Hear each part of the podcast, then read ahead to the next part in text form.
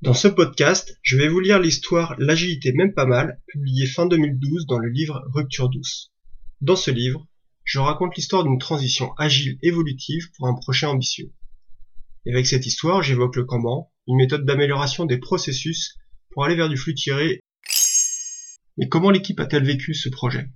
Au niveau individuel, l'organisation qui a réalisé ce projet a l'habitude de faire noter ses projets par ses collaborateurs. Et dans ce cas, la satisfaction de l'équipe est proche de 90%, soit plus de 30% de mieux que la moyenne des autres projets. Le turnover est minime, et surtout dû à d'autres projets faisant appel à certains membres de notre équipe.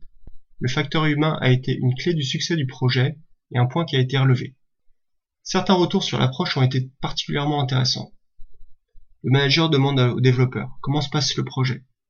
Il répond que tout va bien sur le projet mais on se repose jamais. Le manager demande s'il est fatigué et le développeur répond non pas de heurts, mais pas de pause. L'effort de production est soutenu, ainsi que l'effort d'amélioration. Mais surtout, il doit rester soutenable. C'est un des douze principes du manifeste agile. Sur un projet de plus de 12 mois en mode industriel, ce n'est pas une option. Beaucoup de points de vigilance ont été portés à ce niveau. Pas de demande pour rester un peu plus tard tous les jours pour produire plus. Une poignée de travail le soir pour passer le dernier jalon, sur la base du volontariat. C'était marginal. Une réussite qui a été construite avec l'énergie et la motivation de l'équipe et sa cohésion. Un autre signal fort de cette cohésion a été la facilité d'intégration de nouveaux équipiers. Mon principe est de les intégrer d'abord par du binomage actif et éventuellement après par de la documentation au besoin pour avoir une vue plus globale. Code first, c'est le développement du mentoring par l'équipe. Au démarrage de la phase industrielle, dans le cadre de la réversibilité, plusieurs Indiens de la future TMA d'une autre société ont participé au projet pendant quelques semaines. Ce n'étaient pas les meilleures conditions pour une intégration simple. Malgré cela, il n'y a pas eu de problème d'intégration ni de production. Mais est-ce une réussite? Si l'équipe a adhéré au projet, a-t-elle adhéré à la démarche d'amélioration continue et au changement? Je pense que ce n'est pas une vraie question que l'équipe ou les individus se sont posés.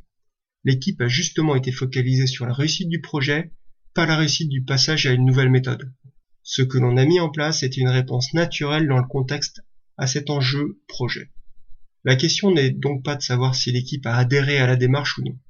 Elle s'est surtout impliquée dans le projet, sans idée préconçue ou de faux semblants sur la manière de le gérer. Cette implication est une réussite collective de l'équipe et du management.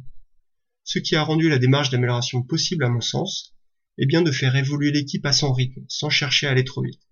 Dès que je cherchais à prendre des raccourcis, pour l'utilisation d'outils ligne par exemple, cela n'a que moyennement réussi et s'est traduit par une mise à jour des indicateurs un peu mécaniques, sans les réactions attendues de l'équipe pour améliorer ces indicateurs. Ayant eu l'occasion de revoir cette équipe un an et demi après la fin de ce projet, j'ai pu constater que l'état d'esprit Kaizen a perduré au-delà du projet et au-delà de l'équipe. Et c'est la vraie marque d'une adoption réussie. Et comment le management a-t-il vécu alors ce projet? Car si la transition a été douce pour l'équipe, elle l'a moins été pour le management. L'accompagnement a été capital sur ce point savoir où on veut aller, la vision, mettre en place le cadre et s'y tenir, adapter l'implémentation de la démarche dans ce cadre. Ce leadership sur la méthode a été important pour aider le management de projet à passer les étapes d'incertitude et de doute. Le management a un rôle important à jouer dans ce contexte. Celui de donner la permission à l'équipe, permission d'adapter son, son, environnement de travail, de faire évoluer sa propre manière de travailler, de prendre les bonnes décisions à leur niveau, d'expérimenter et de se tromper, puisqu'on est sur des cycles courts, et de collaborer et lui donner les moyens. Son objectif est de développer la capacité de l'équipe à répondre localement aux problèmes qu'elle rencontre. L'équipe doit tirer un changement dans le processus plutôt que le management ne pousse un changement dans l'équipe. Sur ce point, les managers étaient d'accord et volontaires.